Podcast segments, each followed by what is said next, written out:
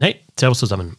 Deutschland ist raus, ausgeschieden bei der Eishockey-Weltmeisterschaft im Viertelfinale verloren gegen Tschechien.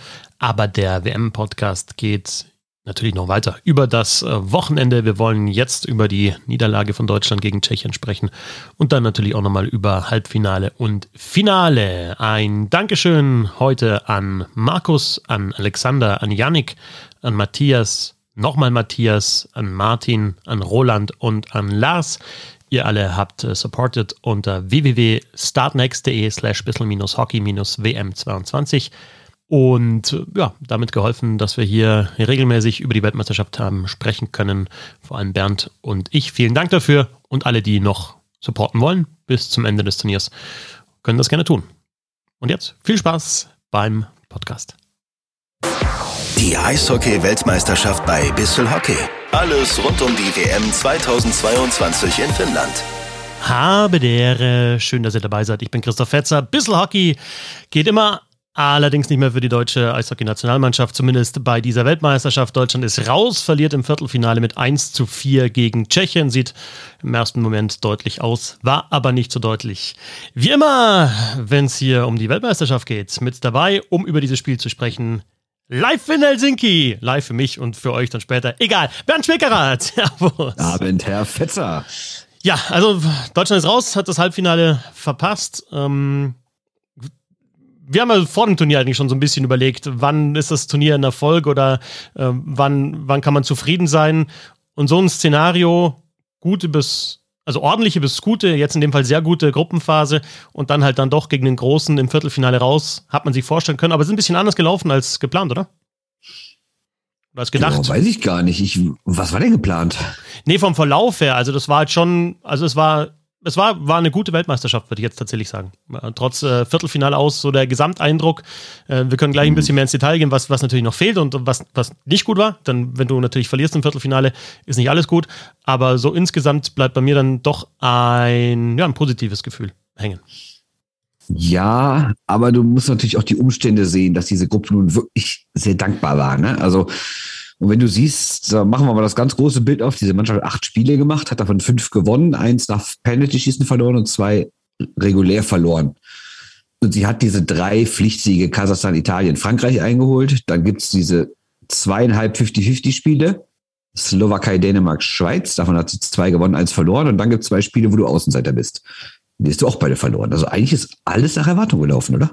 Ja, wobei ich, also von den Ergebnissen her auf jeden Fall dann vielleicht sogar insgesamt mit, mit diesen fünf in Folge ähm, und, und, und äh, Tabellenplatz zwei in der Gruppe positiver als erwartet. Aber ich habe jetzt den letzten Eindruck und vor allem hinten raus den Eindruck aus dem Spiel gegen Tschechien, also wirklich Chancen da waren, als Deutschland gut nach vorne gespielt hat, ähm, als sie schon dran waren und eigentlich bis zum Schluss dann wirklich Druck gemacht haben. Das ist so der letzte Eindruck, der bleibt.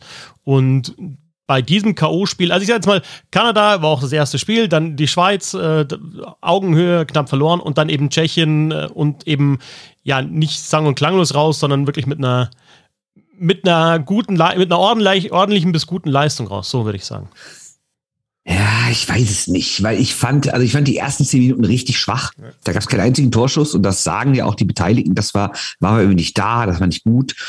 Und dann lagst du halt schon 0-2 zurück, dass du dann irgendwie versuchst, das Spiel zu machen, dass die Tschechen, die ja ohnehin jetzt mit Jalo einen finnischen Trainer haben, der nicht unbedingt auf sowjetisches Eishockey der 70er, 80er steht, da ist ja irgendwie klar, dass du irgendwann mehr Puckbesitz hast. Und dafür waren es dann relativ wenig Chancen. Ich fand, die richtig großen Chancen gab es dann, okay, klar, es gab den Pfostenschuss von Reichel im ersten Drittel, es gab den Lattenschuss von Nöbels im zweiten Drittel.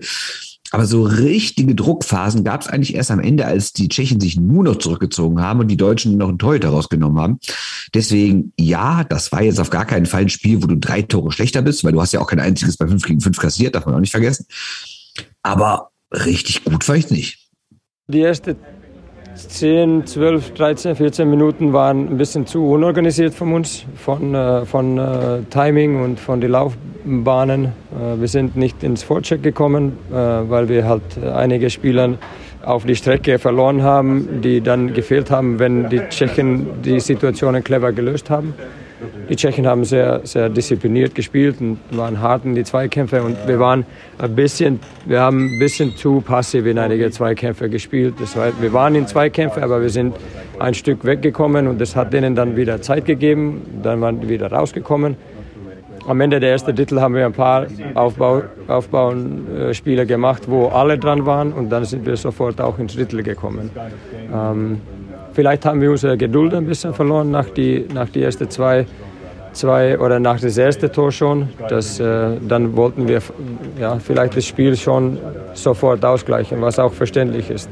Aber, aber da, ähm, ja, wir waren leider auf die Pfosten-Ausseite heute.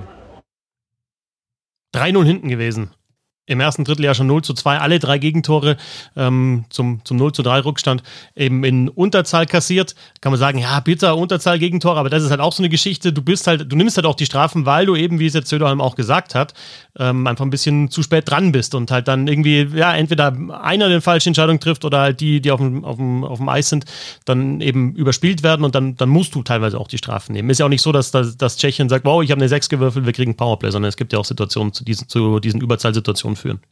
Also ich würde sagen, die erste vom Elis, die war einfach Pech. Ich glaube, das hat er gar nicht richtig gesehen. Der wollte einfach den Buck spielen und hat halt dem Gegner den Schläger in die Schuhe gehauen. Dem Passerdak, glaube ich, sogar selbst. Ne? Also das war Pech. Die vom Fischbuch war halt, dem springt der Schläger selbst über den Puck und dann kann der Gegner kontern, der hält ihn fest. Also ganz klar technischer Fehler und dann irgendwie versucht es auszubügeln, was natürlich dann nicht gut gelaufen ist. Und Holzer, die Strafe weiß ich gar nicht mehr so genau. Ich glaube auch ein Beinstellen. Ja, auch ein Beinstellen, ja. ja. Auch ein Beinstellen, ne? Ja. Und dann muss man natürlich sagen, das waren jetzt auch die einzigen drei Strafen bis ganz am Ende oder die einzigen drei Überzahlspiele, die Tschechen hatten. Das, weißt du, wenn jetzt, es gibt ja so Spiele, da kriegt eine Mannschaft eine Strafe nach der anderen, da hast du irgendwann mal sechs, sieben Mal Unterzahl. Wenn du da drei Tore fängst, auch nicht geil, aber kannst doch sagen, ja gut, passiert halt. Aber dreimal Unterzahl, drei Tore, bei insgesamt habe ich das, glaube ich, mal ausgerechnet, gestern waren es nicht mal zwei Minuten Unterzahl. Da kriegst du drei Tore. Jetzt kann man natürlich sagen, das dritte war Pech, weil das ist ein Pass oder ich glaube, es sollte ein Schuss werden, der einfach dann irgendwie abgefälscht wird oder er trifft den falsch und nur deswegen ist Gruber aus der Position, der geht links raus und der, und der was überhaupt? Kreitschi, glaube ich, ne? Schiebt ja. dann ein. Ja. Dritte war Kreitschi. Das war Pech, ja. aber die ersten beiden, also das von Pasternak und vor allem das wird der weg, das war ja sensationell rausgespielt mit vier direkten Pässen oder drei direkten Pässen, da hast du einfach zugeguckt. Also da habt ihr dir ausgezockt. Ne? Und äh, das war dann nicht gut. Ja. Und jeweils halt immer die gleiche Powerplay-Formation. Und mit Pasternak, Krejci ja. und äh, Und wieder, das wir letztens schon besprochen haben, die bleibt zwei Minuten am Stück drauf. Ne? Also es wird bei vielen Nationen oder Vereinsteams, wie auch immer, wird in Überzahl kaum noch gewechselt. Eine Formation spielt zwei Minuten durch. Hm. Und also die macht es natürlich auch äh, richtig gut. Also das sind einfach einmal, einmal von der rechten, einmal von der linken, dann wieder von der, ja, das letzte auch wieder von der, nee, einmal von der linken, einmal von der rechten, einmal von der linken einfach aus dem Bulli kreist und dann eben genau. so, dass dann, ja, das Tor halt jeweils leer ist. Das war schon, war schon wirklich gut. Äh, ich glaube, alle waren sehr, sehr motiviert und heiß. Ähm, Stimmung war super und ähm, ja, ich glaube, das ist einfach irgendwas, da, da müssen wir dran arbeiten. Ähm, wir haben öfter mal den Start verschlafen, dieses Turnier. Ich glaube, das ist äh, ein großer Punkt, den wir aufarbeiten müssen und äh, ja, dann können wir uns weiter vorbereiten. Moritz Seider über den Start. Ich glaube, das ist aber auch was, was man nicht groß erklären kann, warum jetzt Deutschland da nicht so richtig reinkommt. Würdest du auch sagen, irgendwie gepennt am Anfang oder einfach, ja, blöd gelaufen, beziehungsweise die Tschechen halt dann von Anfang an da und Deutschland dann immer einen Schritt zu spät? Naja, es war nicht das einzige Spiel. Ne? Du hast gegen Schweiz, die Schweizer dasselbe. Und das sind jetzt zwei bestimmte Gegner. Und Leon Gawanke, den wir jetzt hier nicht im O-Ton haben, aber den wir gestern nach dem Spiel auch gesprochen haben, der hat halt auch gesagt, vielleicht hat mit viel Respekt. Also ist immer gut, Respekt vor dem Gegner zu haben, nicht vielleicht Schulter nehmen, aber es gibt auch zu viel Respekt. Und der Respekt war so groß, dass sich keiner getraut hat, Verantwortung zu übernehmen. Und er hat dann auch einen Satz gesagt, dass man irgendwie immer den Puck sofort weitergespielt hat, weil niemand wollte ihn so richtig haben. Und da frage ich mich halt, wie passt das denn eigentlich damit zusammen, dass uns seit Jahren grundsätzlich, aber jetzt auch speziell in diesem Turnier nochmal erzählt wurde, wie groß das Selbstvertrauen ist, wie eng das Team ist, wie sehr es an sich glaubt, wie sehr es davon ausgeht, im Konzert der Großen da mitspielen zu können. Und dann hast du einerseits zu Respekt und hast Angst vor Verantwortung. Das finde ich irgendwie komisch. Es ist ein bisschen ein Thema äh, bei uns deutsches Eishockey. Wir müssen in der offensiven Zone, äh, vor allem offensive Zone Zweikämpfe, müssen wir besser werden. Äh, und das auf breitere Massen. Wir sind teilweise ein, ein, ein, eine Mannschaft, der rein in der Zone kommt, versucht einen Pass und dann müssen wir wieder raus. Und wir müssen Zeit gewinnen. Wir müssen ein bisschen mehr Power in das offensive Spiel bekommen. Torchancen kannst du auch nicht so zwingen. Das braucht ein Ticken äh, Schnelligkeit, das braucht technische Fähigkeiten. Dann braucht es, äh, dass du die Scheibe zum Tor bekommst. Es gibt unterschiedliche Möglichkeiten, aber, aber Fakt ist, wir müssen, wir müssen mehr, äh, mehr kreieren. Aber zwingen weiß ich nicht, ob man das kann.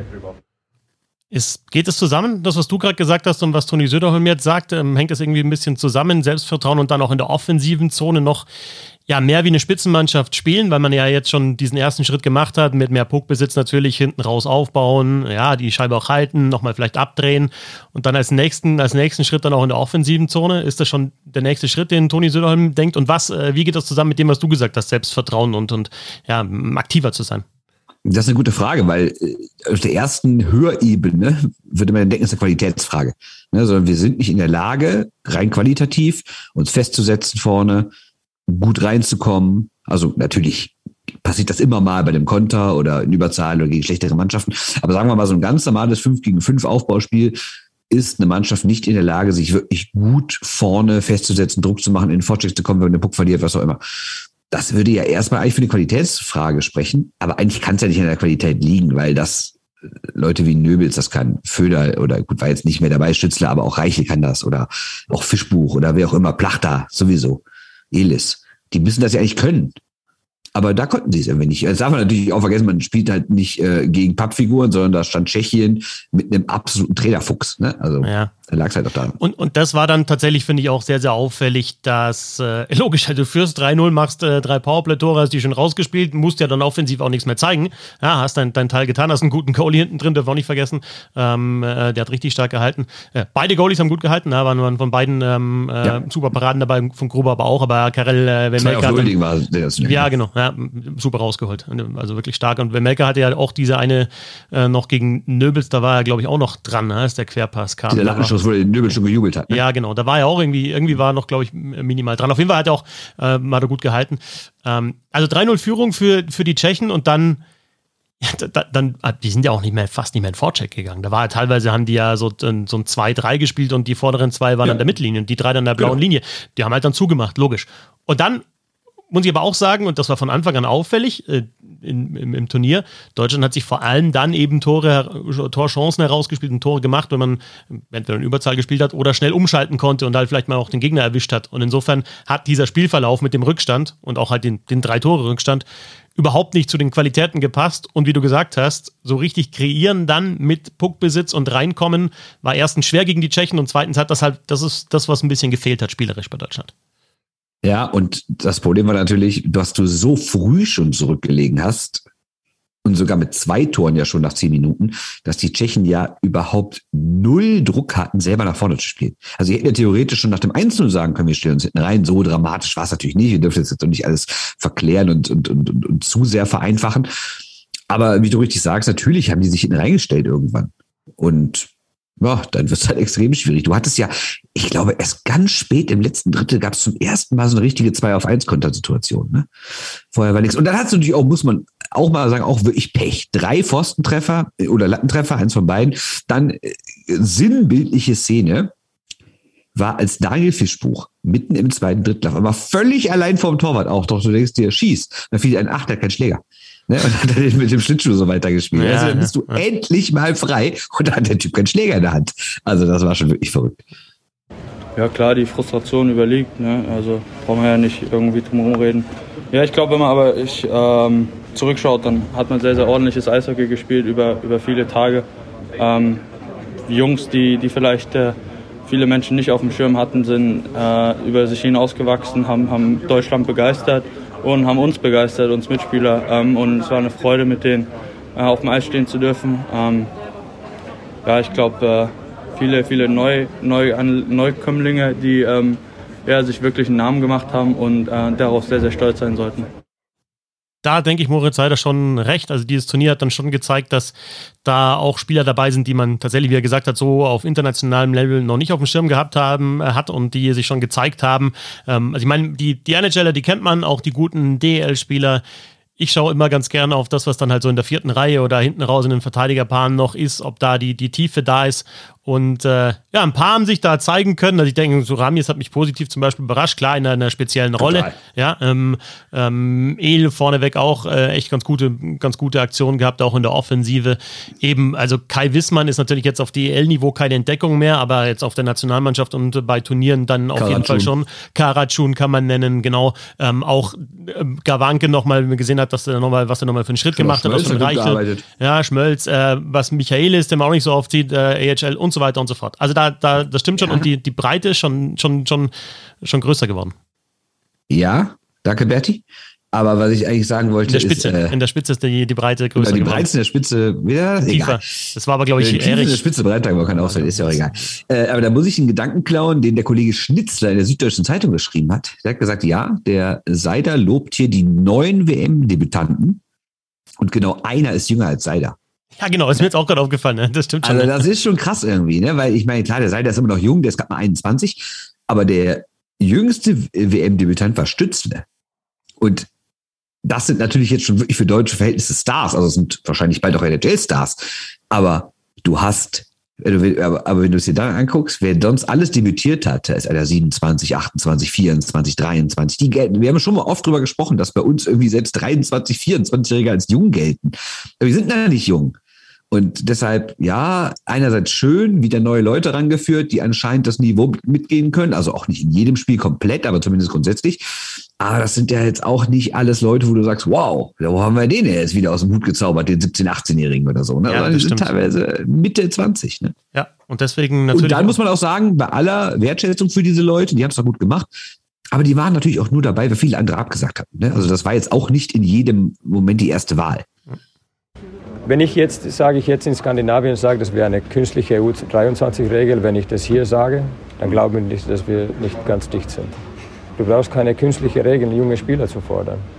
Du brauchst eine Wille dafür und eine Zusammenarbeit. Das brauchst du dafür, dass junge Spieler einen hochziehen können. Und das ist Fakt. Das wünsche ich mir. Ein Bundestrainer, der sich selbstbewusst präsentiert hat bei dieser Weltmeisterschaft, der die Mannschaft gelobt hat, der auch stolz ist auf die Mannschaft, aber der auch na, geschickt finde ich auch, jetzt in dem Fall nicht so zwischen den Zeilen, aber auch oft äh, zwischen den Zeilen Forderungen stellt und natürlich auch will, dass was passiert, auch in der Liga. Ja, absolut. Also die Antwort war auf eine Frage, in wie es denn um die Breite bestellt ist im deutschen Eishockey. Weil man kann ja nicht davon ausgehen, dass halt Seider, Stützle, Gawanke, ja. Reiche, dass die alle jedes Jahr jetzt zur WM kommen. Weil ich meine, du hast es ja auch bei drei Seiten erlebt, wenn die jung sind, wenn die gerade gedraftet sind, gerade wenn die hochgedraftet sind, dann sind die ja eher von Teams gedraftet, die nicht so gut sind, die dann eher nicht in die Playoffs kommen. Das heißt, viele in dem Alter können ja gerade am Anfang zu Weltmeisterschaften kommen. Irgendwann werden ihre Teams dann besser, sie kommen in die Playoffs oder sind auch mal verletzt oder haben vielleicht schon vier, fünf WMs gespielt und wollen mal ein Jahr Pause haben oder so. Das heißt, du kannst ja jetzt nicht davon ausgehen, dass die alle jedes Jahr kommen. Und wie ist es dann um die Breite bestellt? Und das war halt äh, Toni Söderholms Antwort darauf. Er sagte, ja, ähm, Klar, also die Antwort war länger, das war jetzt nur ein Teil der Antwort.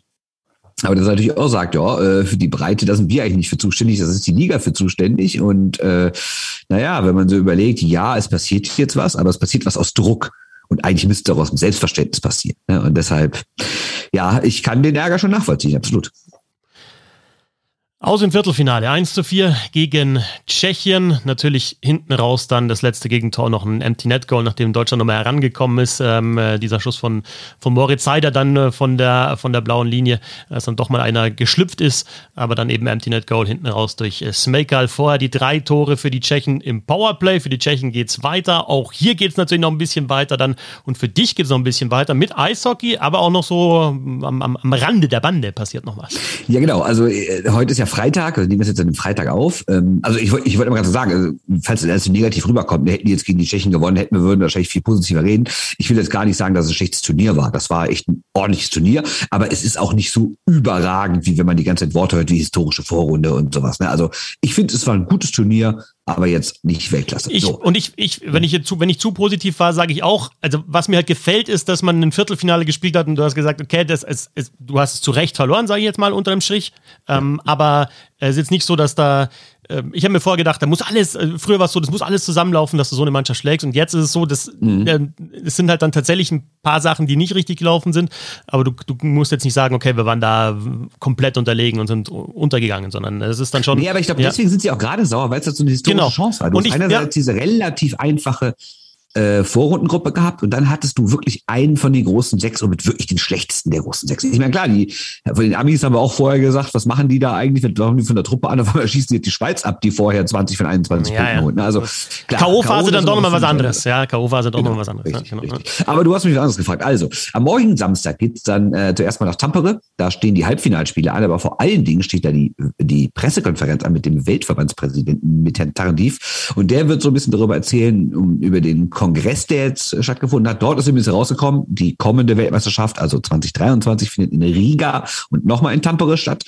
Und die Schweiz hat die 26er Weltmeisterschaft bekommen. Und auch sehr interessant, Russland wird auch nächstes Jahr nicht dabei sein. Und das ist natürlich so eins der Hauptthemen wahrscheinlich morgen bei der Pressekonferenz. Da bin ich mal sehr gespannt, was er dazu erzählen wird, auch was das für finanzielle Auswirkungen hat und wie man sich überhaupt die Wiedereingliederung der Russen vorstellt. Das ist ja alles nicht so einfach, ne? In so einem System mit Auf- und Abstieg. Ja, und dann halt am Sonntag natürlich Spiel um Platz drei und Finale. Und wir beiden sprechen uns dann nochmal am Montag wieder, ne? So machen wir das. Bernd, erstmal Dankeschön und dann viel Spaß ähm, beim letzten Wochenende der Weltmeisterschaft. So machen wir das. Danke dir. Tschö. Bissel Hockey. Meinungen, Analysen, Hintergründe und Interviews zum deutschen und internationalen Eishockey. Abonniert den Podcast und folgt uns auf Twitter und Instagram.